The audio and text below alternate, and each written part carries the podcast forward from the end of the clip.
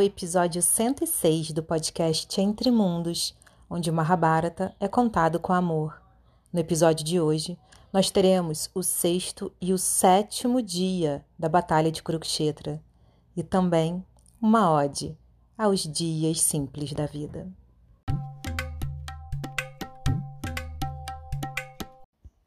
No crepúsculo da manhã do sexto dia de batalha, ambos os exércitos podiam ser vistos em todo o seu esplendor. Os soldados estavam cobertos com cotas de malha douradas e todos portavam armas diferentes. As bandeiras multicoloridas das carruagens eram vistas de leste a oeste. Os enormes elefantes, cobertos por armaduras, estavam alinhados em frente à formação de batalha. Eles pareciam magníficos como grandes montanhas, e suas torres eram como nuvens cobrindo aquela montanha. As carruagens também eram esplêndidas, com entalhes e incrustações de ouro e prata, e estavam equipadas com todo tipo de arma. Todos os guerreiros eram implacáveis e estavam tão ansiosos pela batalha que encheram o céu com ferozes gritos de guerra. Quando o sol apareceu no horizonte, a batalha começou. Os elefantes avançaram contra os elefantes. Os cavaleiros avançaram contra os cavaleiros. E os quadrigários avançaram, cada um em sua quadriga, contra outros quadrigários. Excitados pela ira, eles atacaram uns aos outros na batalha. Drona avançou contra Bima e o perfurou com nove flechas. Em troca, Bima matou o cocheiro de Drona, confundindo os cavalos. O próprio Drona assumiu as rédeas e começou a consumir todo o exército Pândava.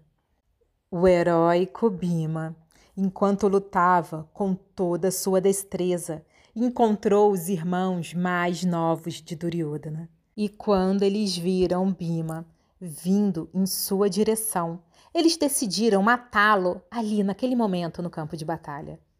Seguidos por milhares de guerreiros, cada um em sua quadriga, eles se aglomeraram em torno de Bima e começaram a descarregar as suas armas. Mesmo assim, o medo não entrou no coração de Bimacena. E com um sorriso assustador no rosto, ele desceu da carruagem com uma massa na mão. Com um rugido alto, ele entrou no mar do exército Kaurava, deixando um rastro de destruição total por onde ele passava. Quando Dristadilna chegou à quadriga de Bima, ele perguntou a Vishoka, o quadrigário, onde o segundo filho de Pando tinha ido. Vishoka informou que Bima havia entrado sozinho dentro da formação inimiga armado apenas com uma massa. Decidindo ajudar o seu amigo, Dristadjuna entrou no exército Kaurava, seguindo o caminho de destruição de Bima. Dristadjuna viu enormes elefantes mutilados pela massa de Bima e milhares de cadáveres espalhados por todo o campo de batalha. Quando finalmente encontrou Bima, ele o viu matando as tropas inimigas como um furacão derrubando uma floresta de árvores. Os guerreiros Kauravas cercaram Bima e tentaram desesperadamente matá-lo, mas não adiantou. Ele estava massacrando centenas de homens em poucos minutos. Bima estava coberto de sangue e tinha muitas flechas cobrindo seu corpo. Dristadilna rapidamente veio em seu auxílio e o levou para sua carruagem. Ele arrancou as flechas do corpo de Bima e o abraçou. Desejosos de matar Bima e Dristadjuna, os irmãos de Duryodhana avançaram sobre eles enquanto eles estavam na mesma carruagem. Eles exclamaram: Este filho perverso de Drúpada está agora unido a Bima. Vamos matar os dois e trazer grande felicidade ao nosso rei Duryodhana. Incitados por Duryodhana, milhares de guerreiros atacaram Bima e Dristadjuna liberando sua chuva de armas. Vendo os filhos de Dhritarashtra vindo em sua direção, Bima convocou a sua arma celestial, a sua astra, chamada Pramohana, e lançou sobre o exército Kaurava. Essa arma divina privava os soldados de seus sentidos, e assim eles caíram no chão indefesos. Drona, de longe vendo aquela situação, correu em auxílio dos filhos de Dhritarashtra e lançou uma arma chamada Pragya, que contrariava a arma Pramorna. E dessa forma, todos os sentidos dos guerreiros retornaram novamente, e os guerreiros ficaram de pé e desafiaram Bima e Dristadjuna, cobrindo eles de flechas.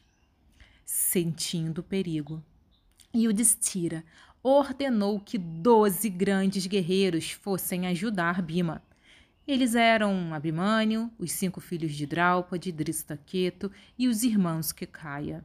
Eles foram apoiados por uma grande divisão de tropas. Eles se organizaram em uma formação militar chamada Sukmuka, que lembrava a ponta de uma agulha. E dessa forma eles foram entrando nas fileiras cáuravas e rompendo as suas linhas de frente. Eles prosseguiram até o ponto onde Bima e Dristadjuna estavam lutando. Muito felizes ao ver aquele exército avançando, Bima e Dristadjuna aplaudiram e rugiram. Bima então subiu na carruagem do rei do rei dos Kaikeias e Dristadjuna avançou contra o mestre Drona, que se aproximava dele com grande velocidade. Drona imediatamente cortou o arco de Dristadjuna e ele pegou outro arco e então perfurou Drona com setenta flechas.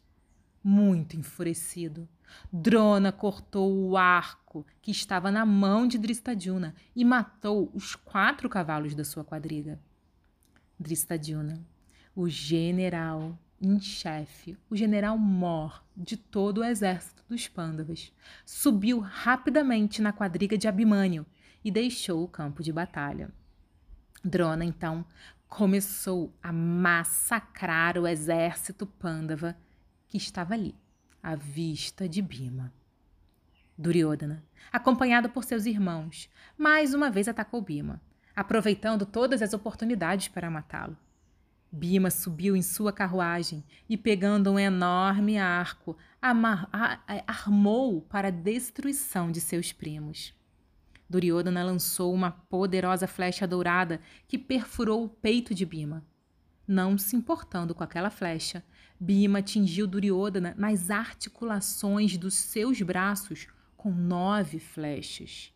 Observando os dois heróis travando uma batalha violenta, os irmãos de Duryodhana se juntaram à luta contra, contra Bima, lançando milhares de flechas para abranger a sua morte.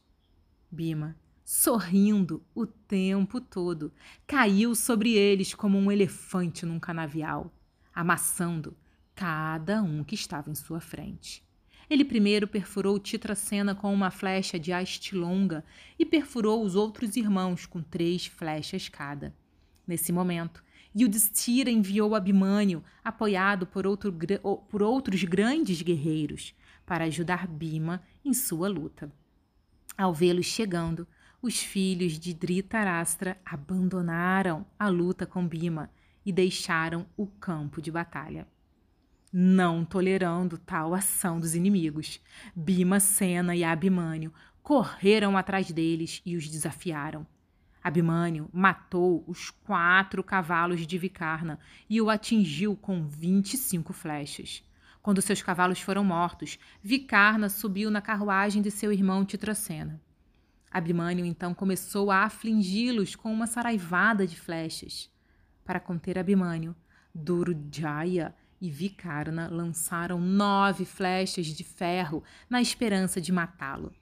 Atingido por aquelas flechas, Bima não se moveu como uma montanha atingida por um raio. Então, o som do arco Gandiva foi ouvido no lado direito do exército. Naquela parte do campo de batalha, milhares de troncos sem cabeça se erguiam. Arjuna estava derrubando o inimigo mais rápido que a velocidade da mente. Seu arco estava em um círculo constante e os movimentos de seus braços não podiam ser vistos. A única coisa que podia ser vista eram milhares de flechas em todas as direções e milhares de elefantes, cavalos e homens mortos amontoados no campo de batalha. Perto do final do dia, o rei Duryodhana avistou Bima e confrontou com virulentas flechas mortais. Ao vê-lo vindo, auxiliado por seus irmãos, Bima exclamou: Chegou a hora que eu desejei por tantos anos. Eu matarei você hoje, se você não fugir como um covarde. Cheio de orgulho, você anteriormente nos humilhou. Por todas as ofensas que você cometeu, eu vou matá-lo à vista de seus parentes. Dizendo essas palavras e esticando o arco ao máximo, ele disparou 36 flechas com a força de um raio. Com outras quatro flechas, ele matou os quatro cavalos de Duryodhana e com outras duas cortou o guarda-chuva real e o estandarte real de sua carruagem, causando grande alarme entre as tropas Kaurava. Bima então perfurou Duryodhana com dez flechas. Vendo o rei em grandes apuros, Jayadratha fez com que ele subisse em sua carruagem. Bima então perfurou Duryodhana no peito, e ele caiu no chão da carruagem em um desmaio mortal. Muito irritado com a ação de Bima, Jayadratha cercou Bima com milhares de quadrigas.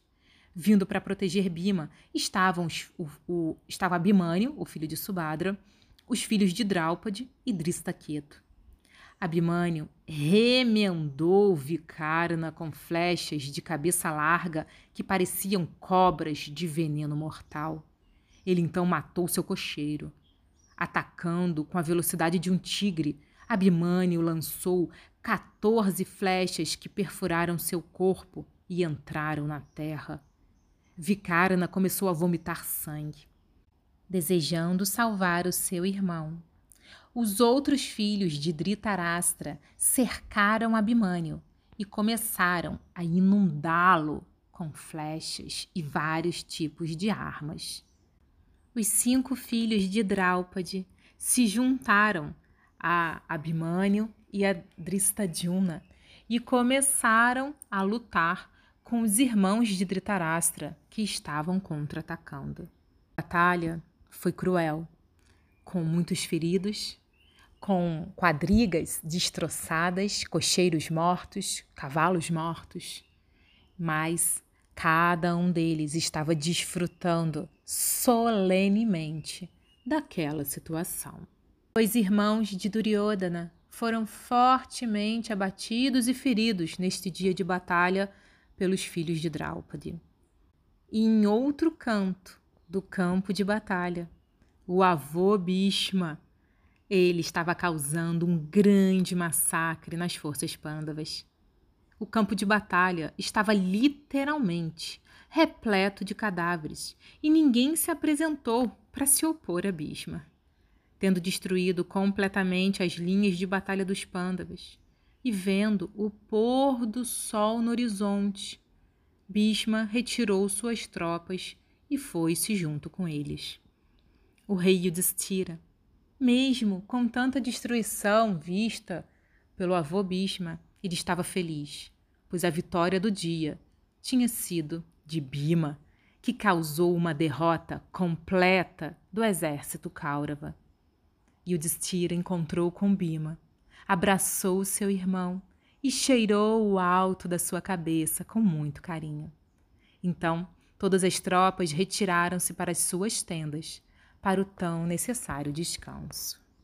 Quando a noite estava prestes a terminar, Duryodhana, com seus ferimentos ainda abertos e sangrando muito, sentindo dores físicas e emocionais, foi procurar o avô Bhishma a fim de lhe pedir ajuda. Bhishma, vendo ali seu neto desesperado, aflito e ansioso com a batalha, ele disse palavras agradáveis, falando que ia lutar com toda a sua força e toda a sua destreza queria eliminar os pândavas e que, mesmo sabendo da presença de Krishna e da total incapacidade da vitória deles, ele iria dar tudo de si por Duryodhana. Duryodhana acalmou seus sentidos. Então, Bhishma deu algumas ervas medicinais para Duryodhana tomar e passar como unguento em suas feridas abertas. Em pouco tempo, Duryodhana se recompôs e se recuperou completamente, tanto das dores físicas quanto das emocionais. E dessa forma, o dia voltou a nascer. E o sétimo dia de batalha se iniciou. Quando o amanhecer chegou, Bhishma organizou suas tropas na formação militar, na viurra chamada Mandala, que estava repleta de armas por todos os lados. Os Pandavas formaram seu exército em uma formação conhecida como Vajra. E então, quando o sol apareceu no horizonte, os dois exércitos avançaram um contra o outro ao som de tambores, tímpanos, conchas, trombetas e gritos de guerra. As bandeiras das carruagens balançavam ao vento, enquanto as belas carruagens puxadas por cavalos velozes galopavam em direção às linhas inimigas. O sol refletia na bela armadura dourada do combatente, e à medida que avançavam um em direção ao outro, a poeira subiu para o céu. Drona avistou Virata vindo em sua direção e o cobriu com centenas de flechas. Ashwatthama avançou contra Shikandi, Duryodhana contra Dristadjumna. Nakula e Saradeva avançaram contra o governante de Madras, seu tio, Shalya. E Vinda e Anuvinda lutaram com um filho de Arjuna chamado Iravan. Muitos reis juntos avançaram contra Dananjaya sem esperança de suas vidas. Bhimacena lutou com Burisvara e Abhimanyu lutou com os filhos de Dhritarashtra liderados por Vikarna, Titracena e Durmashana.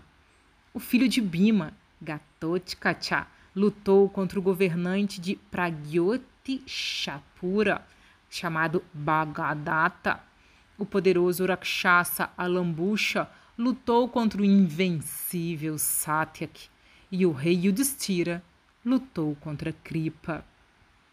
Correndo para a batalha, milhares de reis montados em belas carruagens cercaram Arjuna e lançaram suas armas sobre ele.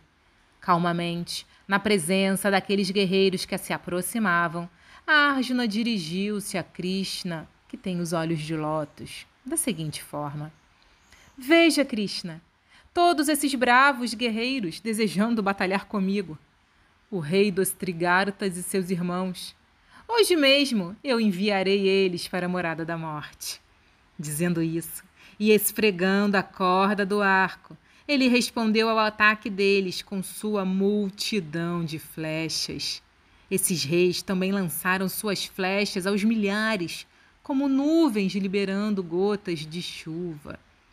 Vendo Arjuna coberto por aquelas flechas, os semideuses iriches que estavam testemunhando a batalha dos céus ficaram maravilhados.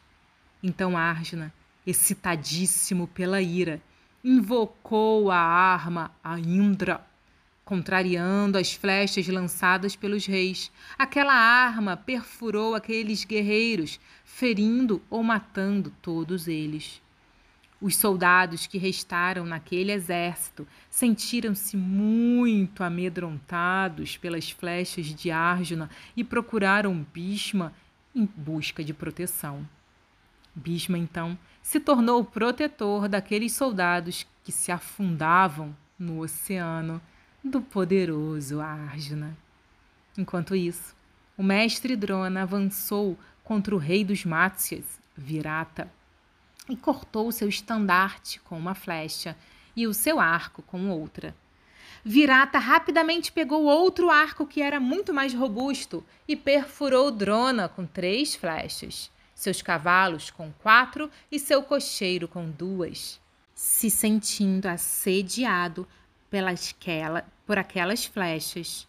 Drona ficou furioso e matou logo de uma vez os quatro cavalos da carruagem de Virata e também o seu cocheiro.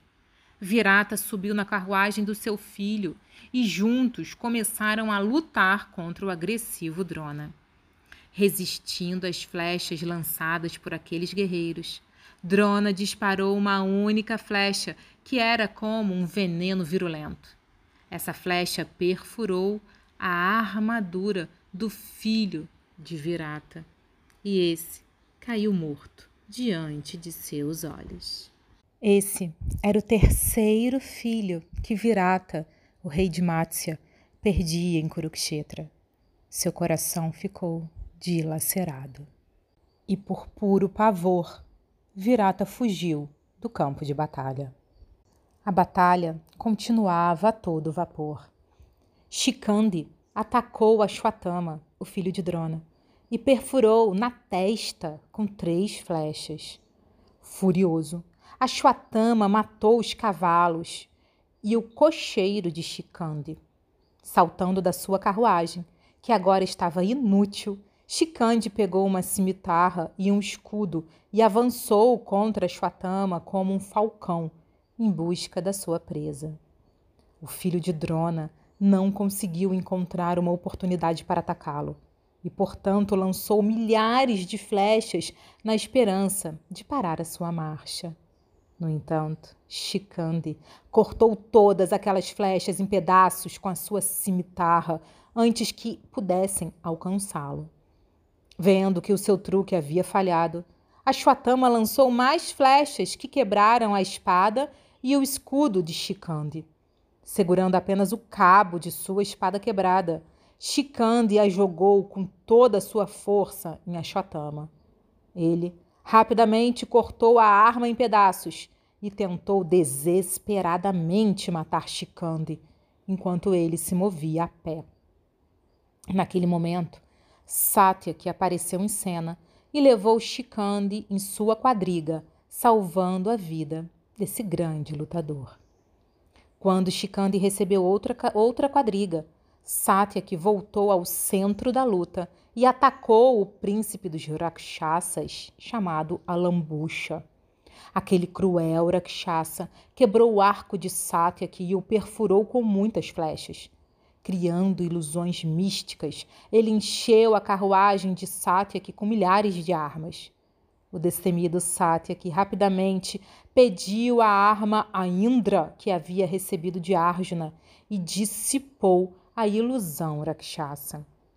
A Astra cobriu a carruagem de Alambucha com muitas flechas e, com muito medo, ele fugiu para outra parte do campo de batalha. Então, sem nenhum herói poderoso para se opor a ele, Satyaki, um descendente de Mado, começou a destruir aleatoriamente as, divisão, as divisões Kauravas. Dristadhyuna encontrou o filho real de Dhritarashtra e começou a brincar com ele, como um leão brinca com um rato. Duryodhana, não tolerando o atrevimento de seu inimigo, disparou 60 flechas e depois outras 30 no filho de Drúpada. Dristadhyuna rapidamente matou os quatro cavalos de Duryodhana e também o seu quadrigário. Saltando de sua quadriga, Duryodhana pegou sua espada e escudo e correu em direção a Dristadhyuna. No entanto, Shakuni rapidamente apareceu em cena e levou Duryodhana para outra parte do campo de batalha. Depois disso, Dristadhyuna começou a destruir, aleatoriamente, milhares de tropas inimigas. Então, em outro canto do campo de batalha, Bima o filho de Kunti, foi atacado por Kritavarma e recebeu muitas flechas. Bima estava rindo o tempo todo e dessa forma atingiu esse grande guerreiro feroz com muitas das suas armas afiadas. Ele matou os cavalos de Kritavarma e também o seu quadrigário e forçou o guerreiro a descer da sua quadriga. Kritavarma tinha flechas espetadas em todas as partes do seu corpo e ele estava se sentindo muito aflito. Foi então que Vrishaka Ele apareceu para salvar Kritavarma, que subiu em sua carruagem. Bimacena, que estava muito excitado pela raiva, começou a destruir as fileiras inimigas com a sua poderosa massa. Nesse momento, os dois reis de Avantipur, Vinda e Anuvinda, atacaram o filho de Arjuna, chamado Iravan. Eles se enfrentaram com muitas armas, desejando tirar a vida um do outro. O encontro foi tão feroz que aqueles que testemunharam ficaram muito maravilhados. Então, Iravan matou os quatro cavalos de Anuvinda e quebrou seu arco. Anuvinda foi levado na carruagem de seu irmão e juntos começaram a lutar com Iravan. Iravan provou ser um oponente muito poderoso, pois matou o quadrigário e os cavalos, e cambaleando, fora de controle, tirou os inimigos vinda e anuvinda do campo de batalha. Não tendo ninguém para se opor a ele, Iravan começou a massacrar as fileiras dos Kauravas. O príncipe dos Rakshasas, Gatotkacha, desafiou o governante de Pragyotishapur, chamado Bagadat, enquanto ele cavalgava em seu lindo elefante branco chamado Supritika. As divisões pândavas estavam aterrorizadas com esse enorme elefante que parecia invencível. Aonde quer que fosse, causava grande destruição entre as tropas de Yudhishthira. Vendo o rei Bagadat liberando armas do topo de seu grande elefante branco. Os soldados pândavas fugiram com medo, deixando Gatotkacha lutando com ele. Reunindo suas tropas rakshasas, o filho de Bima atacou Bagadat, cobrindo-o com todos os tipos de armas. Bagadata respondeu ao ataque com muitas flechas e perfurou o filho de Bima, causando-lhe fortes dores. O governante de Pragyotshapur então lançou, é, então lançou à força sete dardos. Eles percorreram o céu como meteoros, mas Gatotkacha os cortou em pedaços com suas flechas. O filho de Bima perfurou Bagadata com setenta flechas, cada uma parecendo um relâmpago. Rindo como se fosse invencível, o rei inimigo lançou quatro flechas que mataram os cavalos de Gatotkacha. Contra-atacando, o filho de Bima lançou um dardo poderoso que queimou o céu. Porém, antes que ele pudesse alcançá-lo, o rei Bagadata cortou em três pedaços, e com esta ação, o filho de Bima teve que fugir do campo de batalha. Não encontrando oposição, o rei Bagadata começou a esmagar as tropas pândavas com o seu enorme elefante. O governante de Madras, Shalya, confrontou os filhos da sua própria irmã, Madre, Nakula e Saradeva. Ele privou Nakula de sua carruagem, na qual Nakula subiu na carruagem de Saradeva. Saradeva estava muito irritado com sua derrota e colocou em seu arco uma flecha de ponta larga e a lançou com força total contra seu tio, perfurando seu corpo. Aquela flecha poderosa penetrou na terra. Chalha caiu do alto de sua carruagem em um desmaio mortal e foi rapidamente retirado do campo de batalha, ainda vivo. Sarradeva e Nakula então começaram a oprimir os soldados Kauravas, as centenas e milhares. O rei Yudhishthira encontrou o muito poderoso Shrutayush e o atirou muitas flechas. Shrutayush então disparou sete flechas perfurando a armadura de Yudhishthira e bebendo seu sangue. Muito enfurecido, Yudhishthira matou os cavalos da quadriga do seu inimigo e também matou seu cocheiro. Ele então lançou uma flecha de cabo longo que atingiu Strutayush no peito e privou ele de todos os seus sentidos, mas não tirou sua vida. Tendo alcançado essa façanha, Yudhishthira começou a matar as inúmeras tropas que apoiavam este grande guerreiro. Chaitana, um grande guerreiro, da família de Krishna e dos Pandavas, cobriu o preceptor Kripa com muitas flechas de haste longa. Kripa, por sua vez, cortou o arco de Chaitanya em pedaços. Ele também matou os quatro cavalos e o cocheiro de Chaitanya. Reagindo, Chaitanya pegou a sua massa matadora de heróis e matou os cavalos da carruagem de Kripa e também o seu quadrigário. Descendo da sua quadriga, Kripa disparou 16 flechas em Chaitanya. Aquelas flechas poderosas perfuraram a armadura do herói Vrishni e entraram na terra. Não vacilando, quando perfurado daquela forma, Chaitanya arremessou sua massa com toda a sua força e Kripa facilmente rasgou essa arma em pedaços. E não tendo outra arma, Chaitanya avançou contra Kripacharya com seu sabre desembainhado. Esses dois guerreiros começaram a lutar entre si, usando suas espadas altamente polidas, cortando-se e lutando vigorosamente. Ambos caíram exaustos no chão.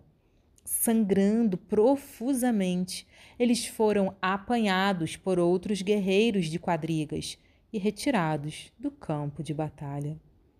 Durante a grande batalha, Abimânio atacou três dos irmãos de Duryodhana, a saber, Titracena, Vikarma e Durmashana, que estavam belamente envoltos em cotas de malha douradas e liberando suas poderosas armas em todas as direções.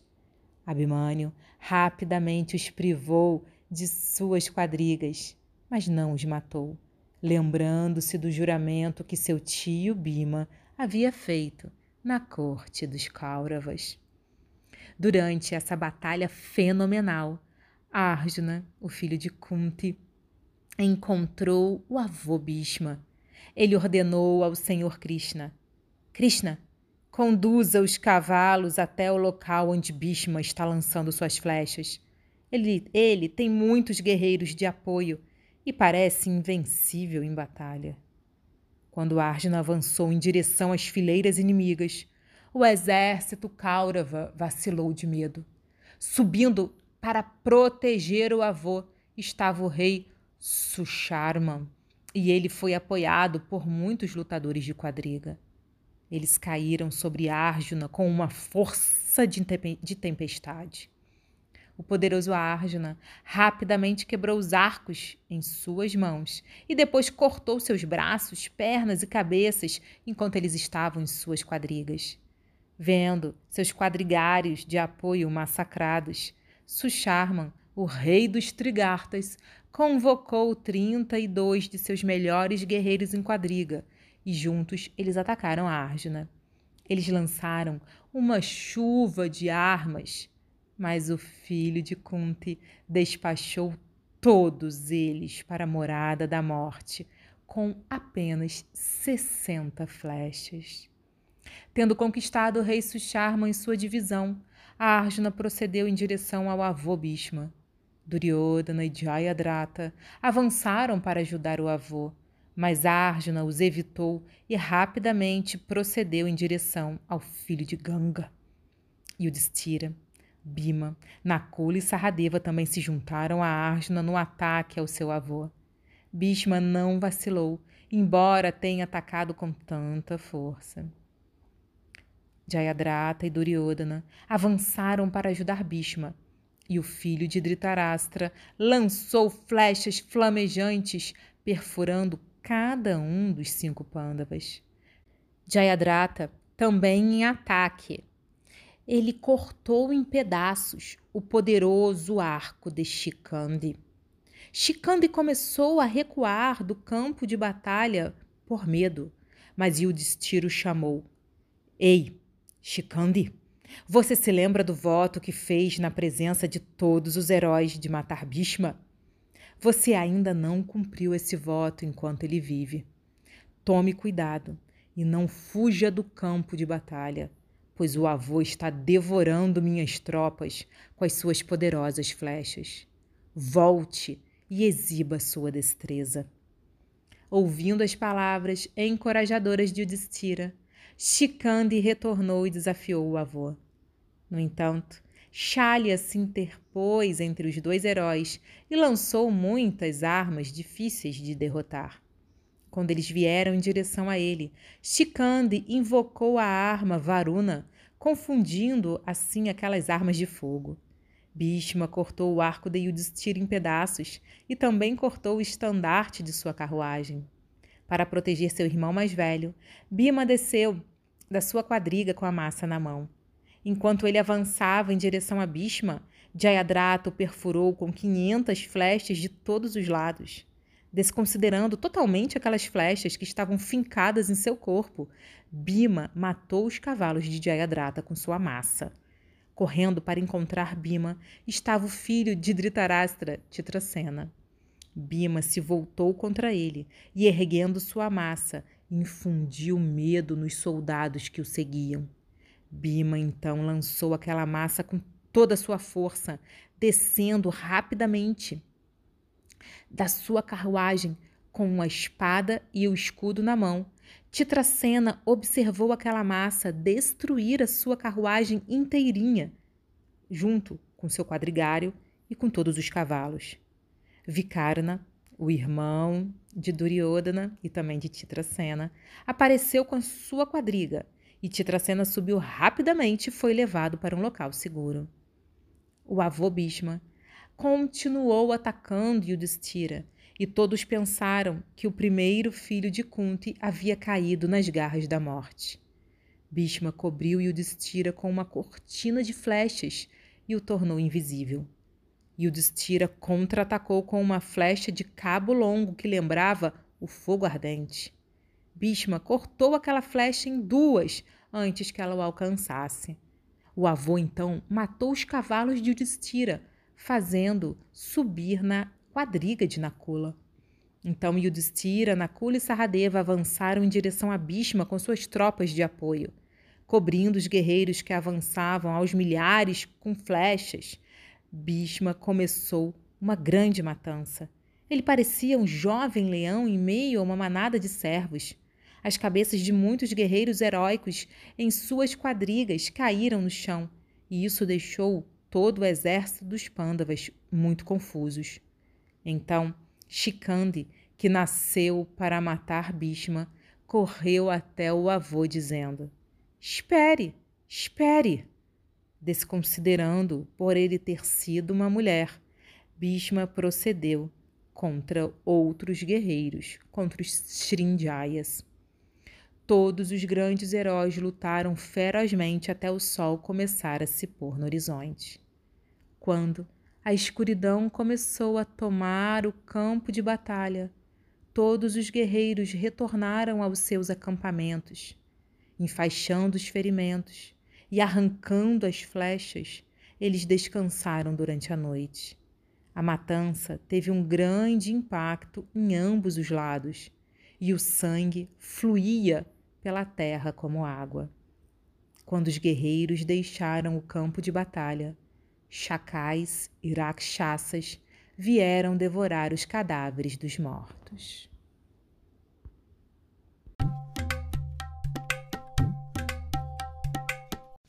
A vida é feita de dias comuns.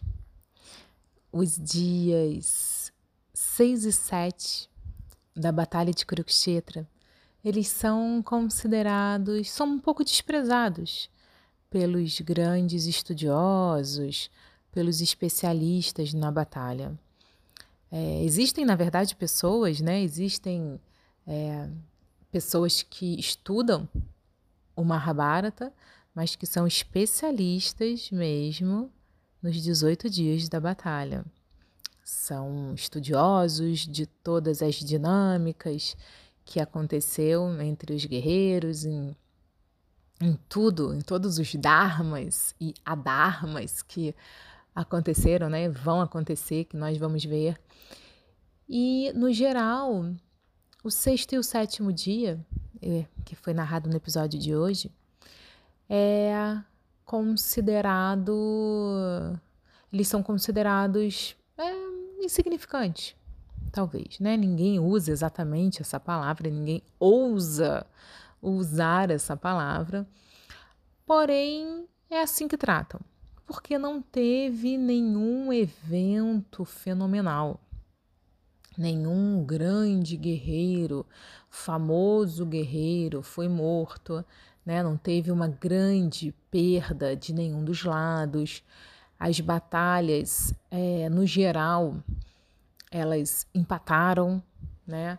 tiveram essa, essa medida aí dos dois lados avançarem e também sofrerem é, diante, um diante do outro. Enfim, mas eu fiz questão, questão mesmo de detalhar para vocês os dois dias que são considerados assim, um, um né, desses, é, dois desses dias que são considerados é, sem nada muito expressivo. E olha quanta coisa aconteceu. Eu convido vocês assim para realmente fazer essa é, abordagem interna que eu tenho certeza que vocês estão cansados que escutar o sexto e o sétimo dia de Kurukshetra dá uma canseira no nosso ser. Ficamos cansados quando estamos com o nosso coração aberto, com o nosso, né, com nossos ouvidos abertos e a gente deixa todo o conhecimento, todos os heróis, todas as suas, suas ações, todos os seus atos heróicos, todos os medos, todas as desistências, todas as angústias, todas as, as precipitações, todos os recuos, enfim, entrarem dentro do nosso coração e assim, e com tudo que é, com todo o peso, né, de cada ação ali, porque essa guerra valia muito, a gente vê é, o quanto tem dentro de dias normais, dias ordinários. E isso aí eu convido vocês para fazer essa mesma análise em cada vida nossa. Claro que há uma coisa bem especial aí nesses dias de batalhas ordinários. Eram dias de batalhas. Eram dias úteis. Como diz a minha avó, era preto na folhinha. O preto na folhinha é quando no calendário sábado e domingo é vermelho. E aí vermelho não faz nada e preto na folhinha é dia de trabalho. O que eu quero dizer com isso? Preto na folhinha. É, eles estavam em plena atividade, sendo úteis, ou pelo menos tentando ali, dando tudo de si, inclusive a própria vida, para ser útil. E não vendo a vida passar. Isso faz toda a diferença nessa reflexão. Quando a gente para para para analisar, para olhar para as nossas próprias vidas, enquanto, né, ou quando nós estamos em atividades, né, vidas ativas.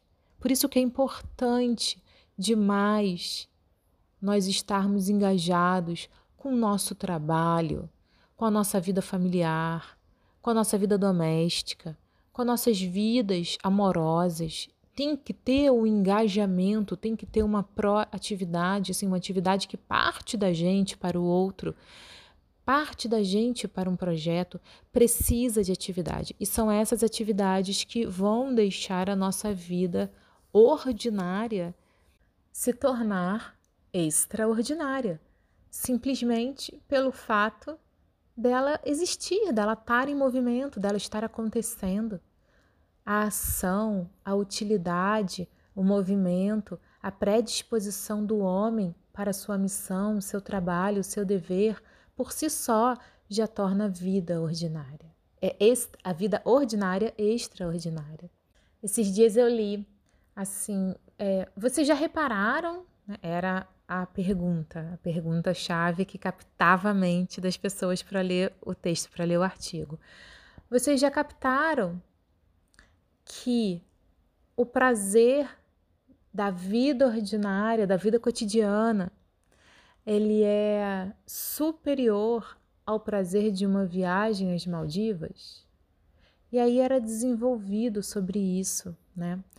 É claro que todo mundo quer ter prazer, quer sair de férias, talvez conhecer o mundo, ou pelo menos ficar descansando, fazendo algo diferente dentro, dentro de casa e tal.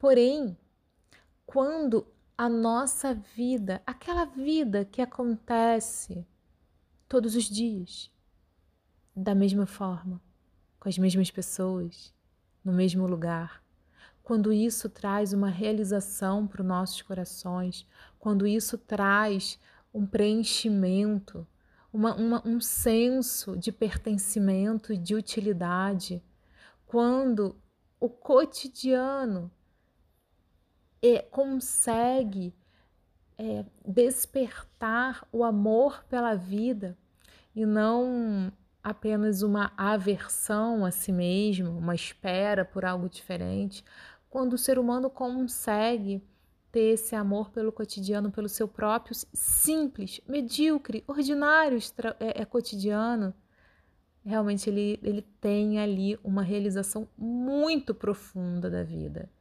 E se ele estiver ali de férias nas Maldivas, certamente ele vai estar com saudade. Ele vai, ele nem vai precisar das férias da Maldivas, né, para ser feliz, para se realizar. Claro que ele vai gostar, né? Imagino eu que até que goste. Se não estiver passando um furacão nas Maldivas e tiver que ficar trancafiado dentro daqueles bangalôs né, pendurado no mar, acredito que todo mundo goste. Mas eu vejo muito mais possibilidades de da felicidade, da eu nem vou falar felicidade, porque felicidade é algo assim ainda é, muito mais elaborado, mas da autossatisfação acontecer no dia a dia, no dia a dia, é, na casa mais simples que for, com os hábitos mais simples que o ser humano tiver. E, e, essa, e essa autossatisfação e essa satisfação vai ser muito mais consistente madura e, e perpétua né, do que se precisar é, ir para as Maldivas ou para Disney ou para onde quer que seja. Então, voltando, a vida cotidiana é de muito esforço. Ela é realmente as pequenas batalhas cotidianas, aquelas que ninguém vê, aquelas que ninguém narram. Elas constroem elas, essas, essas batalhas que constroem a nossa existência, a nossa história, o nosso eu. Eu achei muito bonito, né? Eu fui pesquisar, eu falei, mas gente, é, ninguém narra o sexto e o sétimo dia, aonde eu encontro com detalhes o sexto e o sétimo dia. Afinal, foram dois dias inteiros com um campo abarrotado de gente. O que, que fez Arjuna? O que, que fez Nakula, Saradeva? O que, que fez Bima, Bhishma, Drona? Eles fizeram alguma coisa porque que ninguém narra? Porque não tiveram grandes feitos? Mas eu quero saber. Eu quero saber. E se agora eu quiser e eu perguntar para você está me escutando aí do outro lado, o que, que você fez hoje? Quais foram suas grandes batalhas? E muitas vezes essas grandes batalhas foi dar um sorriso, passar por cima de todas as dores pessoais que ninguém vê, levantar e fazer o um mínimo, dores no corpo ou recuperações de saúde, é, é, enfim, questões emocionais, questões materiais seríssimas, existem problemas seríssimos no ser humano. Pessoas passam todos os dias por questões é, grandiosas dolorosas. Eu lido com pessoas. Eu tenho há 15 anos eu tenho uma pousada. E todo mundo que trabalha com pessoas, né, nós somos muito mais do que anfitriões. Nós recebemos e escutamos.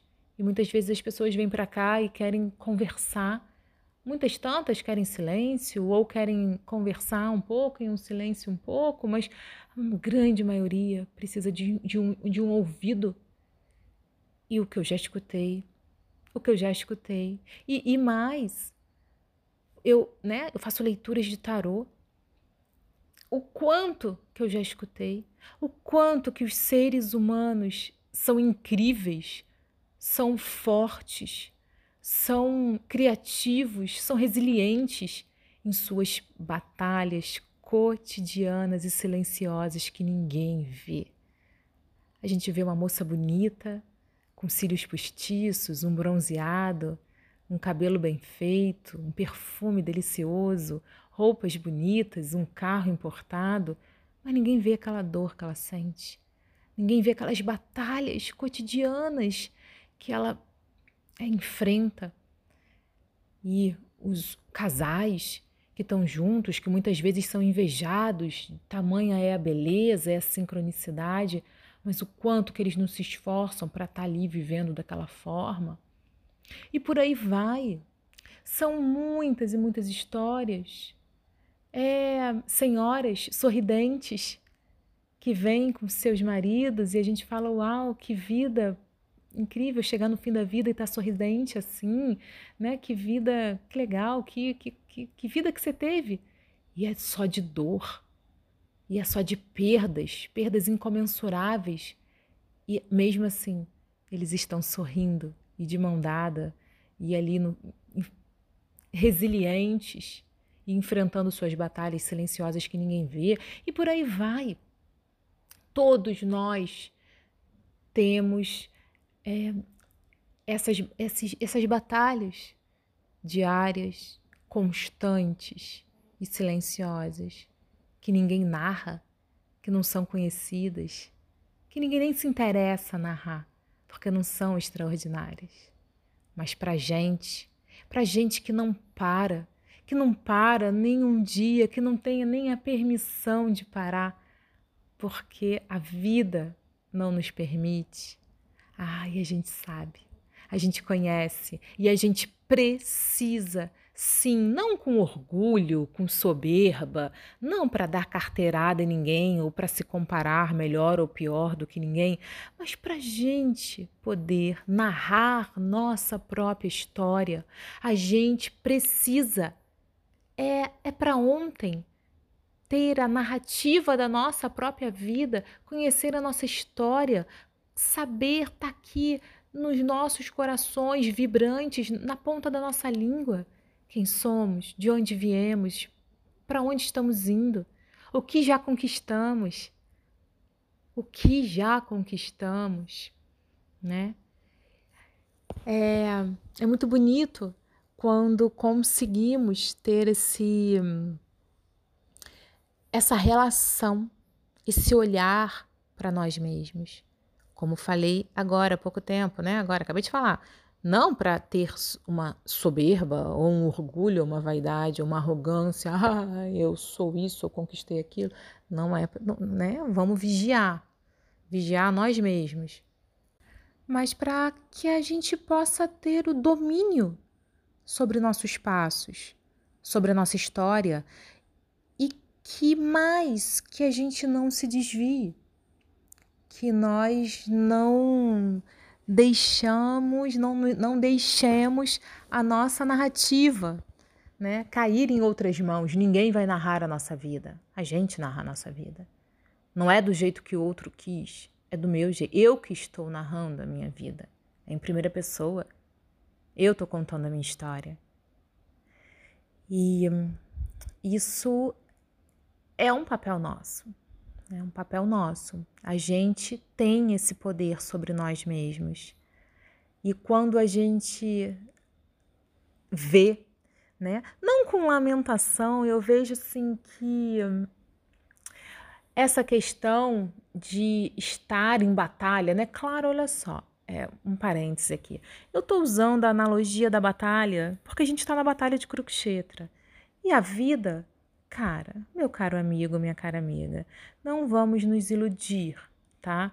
Por mais é, barras de access e teta healer que nós possamos ser, tudo vem a mim com facilidade, alegria, alegria e glória, a gente sabe que a vida é uma batalha com facilidade, alegria e glória, que seja. A maioria dos dias da no... é uma batalha até manter o pensamento da facilidade, alegria, alegria, alegria e glória.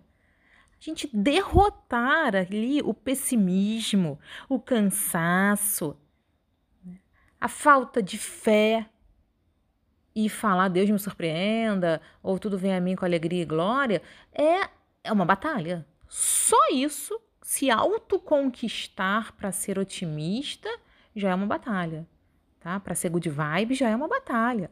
E, ok, admiro, gosto, tá? Eu, eu, mas até isso é uma batalha.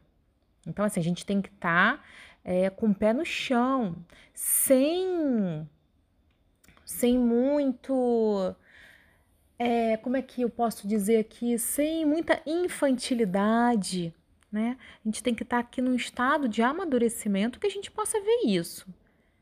Que a, a, essa analogia da batalha, ela é real. A gente está em Kali Yuga.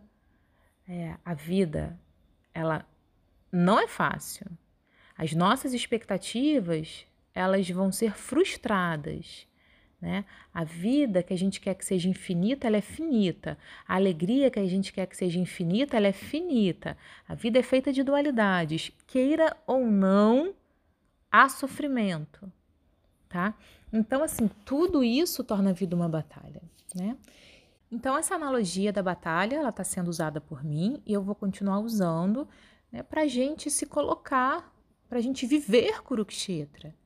Tá? Por mais que realmente a nossa fé, a nossa conexão com Deus, a nossa prática da vida espiritual traga um alívio das misérias e um, e um início de uma onda de auspiciosidade, e isso acontece, essa é uma, é, são duas das características de Bhakti, de Bhakti Yoga, da devoção. Bhakti Yoga, ela nos traz é, a primeira coisa que ela dá para uma pessoa que se conecta com Bhakti é Kleshagni, ou seja, a, a queima, o fim das misérias materiais, né? o fim de, das kleshas, a queima, Bhakti queima, Agni, Kleshagni, ela bota fogo, ela incendeia, ela coloca fim nas kleshas. Isso é demais nas misérias materiais, né? Claro que ela não extingue por completo, né? Não é algo assim que ah, não vou ter mais misérias, mas ela dá um alívio imediato de todos os tipos de sofrimento material. E isso, para quem entra em contato com a vida espiritual de forma pura, honesta, humilde, é, é, é fato. Eu estou falando de Bhakti Yoga, mas eu posso estar tá falando de quem, assim, da minha Bhakti Yoga dentro de um templo de Krishna, né, que estuda o Vedanta Vaishnava, mas se você escuta o testemunho de um evangélico que entra e que se rende a Jesus, ele vai falar de Kleshagni. Ele vai falar, o Jesus aliviou de imediato todos os tipos de sofrimento material que eu tinha na minha vida. É fato. E, e a outra e a segunda é Shubhada, que Bhakti, que é a devoção pura, ela é o início de toda auspiciosidade. Então, isso é um fato né, irrevogável. Então, isso está nas escrituras. E Kleshagni e Shubhada. Então, é, essas são as duas primeiras características do de Bhakti Yoga, da devoção, da devoção pura. E assim, eu tô falando isso, né, por conta de que ai, a vida é sempre uma batalha, a vida é sempre sofrimento. Não, eu super acredito e eu tenho fé total no, no, né, no, no que, que Deus está presente na, nossa vida e Ele tira a gente dessa batalha. ele nos resgata como Krishna resgatou Arjuna. Mas nós temos que ter a narrativa da nossa vida. A gente tem que conhecer os passos que a gente dá. A gente tem que estar tá completamente conectado ao nosso pequeno cotidiano. Né? Pequeno, humilde, miserável, ordinário, dia a dia. E desse dia a dia e dessas pequenas batalhas, a gente fazer da nossa vida grande. E, de acordo com Vedanta Vaishnava, a gente faz da nossa vida grande quando ela é posta em serviço, quando a gente se coloca útil para o mundo. De que forma? Da forma que você puder, da forma que você quiser e for capaz. É muito simples. Simples para quem é simples e é complicado para quem é complicado. Mas se a gente tem a narrativa da nossa vida, se a gente tem o controle sobre a nossa história, a gente pode tornar simples. Basta a gente querer. E aí já é um outro papo, porque o querer é uma virtude. A vontade, aquele fogo que habita nosso, nosso coração, as entranhas do nosso ser e faz as coisas acontecerem na nossa vida. Isso é uma virtude que se chama a vontade. E a gente precisa alimentá-la, cultivá-la, criá-la para que a gente possa definitivamente tomar as rédeas do que é nosso. Ou, entre... ou então entregar as rédeas do que é nosso para o controlador supremo, para o Criador do céu e da terra, para o nosso querido amigo que está disposto a ser nosso quadrigário, assim como ele fez com Arjuna. Um grande beijo a vocês e eu vejo vocês em breve, semana que vem.